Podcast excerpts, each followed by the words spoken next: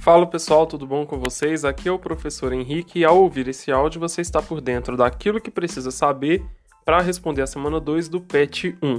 O assunto dessa semana é adolescência e puberdade.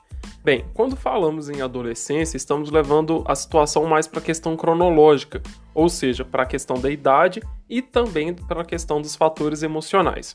Então esse período ele é muito complexo, né, pois envolve fatores cognitivos, emocionais, sexuais, dentre vários outros.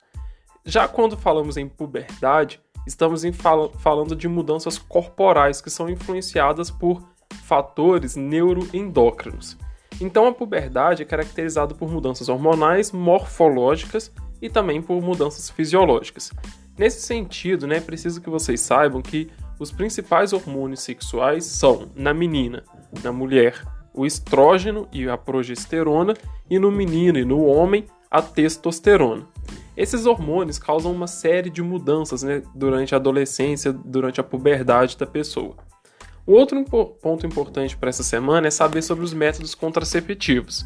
A camisinha é o único método contraceptivo que também previne de infecções sexualmente transmissíveis, as chamadas ISTs, por exemplo, AIDS.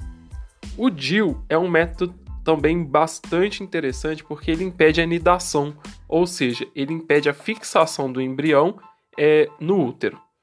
Para responder às atividades dessa semana, a número 1 e a número 2, você tem que marcar apenas uma alternativa. Para responder a 3, você vai marcar três alternativas. A outra número 3, né, veja, você vai precisar de ver na folha de material complementar o que cada uma dessas figuras representa em termos de métodos contraceptivos. Só tem uma resposta certa nessa atividade. Se você ficou com alguma dúvida, entre em contato comigo. Um abraço e até a próxima.